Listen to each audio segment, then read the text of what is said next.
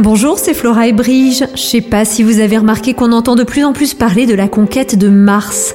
Mais pas dans le but d'y poser un pied et d'y marcher un peu comme sur la Lune. Non, plutôt dans le but d'y poser ses deux pieds avec ses valises. La planète Mars comme un refuge pour héberger l'humanité. Ce serait un peu Mars ou crève. Il y a juste un truc bizarre. Mars est six fois plus petite que la Terre. Alors, si la Terre est déjà trop petite pour 7 milliards d'humains, on fera comment sur Mars?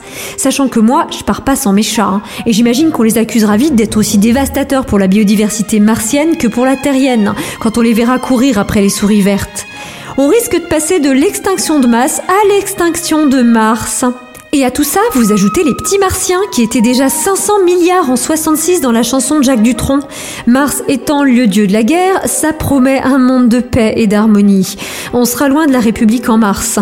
La planète rouge qu'on dit. Rouge sang, oui, tout ça parce qu'on n'aura pas pu se mettre un peu plus au vert sur la planète bleue. Donc Mars, pas sûr que ça Mars. Sinon, on peut aussi garder les pieds sur terre, en bon terrien, et renoncer à déménager, comme De Funès le faisait dans la soupe aux choux avec son lopin de terre. Parce qu'à force de nourrir la consommation de masse, en envisageant déjà la consommation de Mars, ne serait-on pas en train de faire de notre planète elle-même un bien de consommation qu'on n'aurait qu'à jeter après usage? Nom de Zeus Et si au lieu d'un voyage dans l'espace, on n'avait pas plutôt besoin d'un voyage dans le temps avec un savant fou qui pourrait nous trouver une vraie solution? Pour ça, rendez-vous dans ma prochaine chronique. Je vous parlerai notamment de Retour vers le futur et du retour du futur.